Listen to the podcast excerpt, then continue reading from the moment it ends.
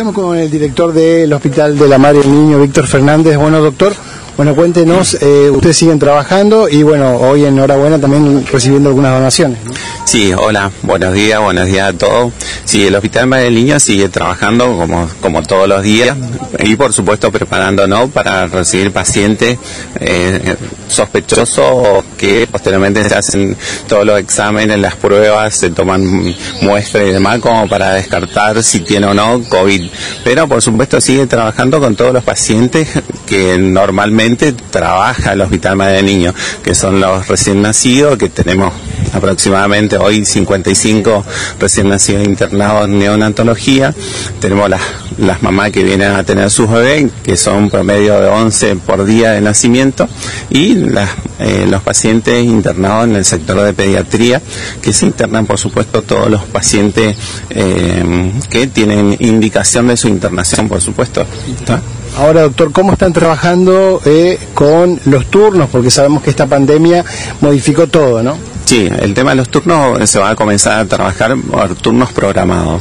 O sea que hay un teléfono en, en el acá en la guardia el sector digamos de estadística donde se sacan los turnos y de, a partir de ahí se van a se van a ir tomando los turnos y se van a ir dando por supuesto a medida que se va a ir abriendo digamos el, tema de, de cantidades.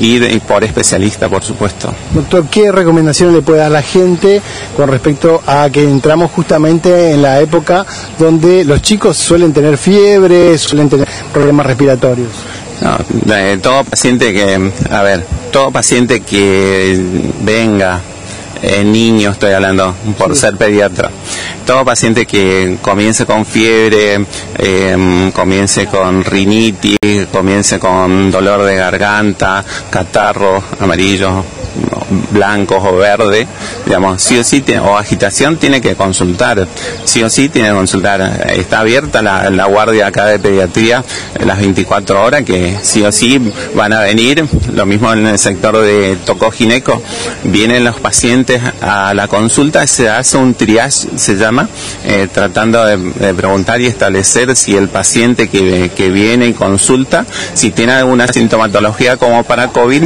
y si no tiene digamos, eh, sí o sí se atiende en forma normal. Si tiene alguna patología como ser, digamos, que estuvo en contacto con algún paciente o viene desde el Chaco o digamos de otros lugares donde hay circulación viral, eh, sí o sí, digamos, eh, se lo aísla como para tomar todas las medidas necesarias, eh, digamos que el médico y el enfermero eh, no, no, se contagien digamos, al, al, atenderlo a ese paciente eh, y se lo atienden, por supuesto, en, en, un lugar, en un sector aislado del resto de los pacientes.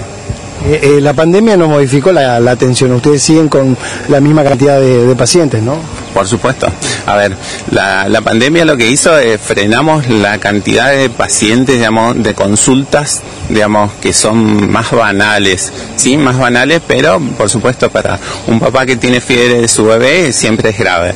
Pero sí se frenó mucho con respecto a, cantidades. Hoy estamos eh, más o menos en el sector de pediatría, estamos atendiendo en las 24 horas 35 a 40 pacientes aproximadamente por día y anteriormente atendíamos 100, 120 aproximadamente. Hoy en realidad están viniendo todos los pacientes que son están graves, los que necesitan internación, que son los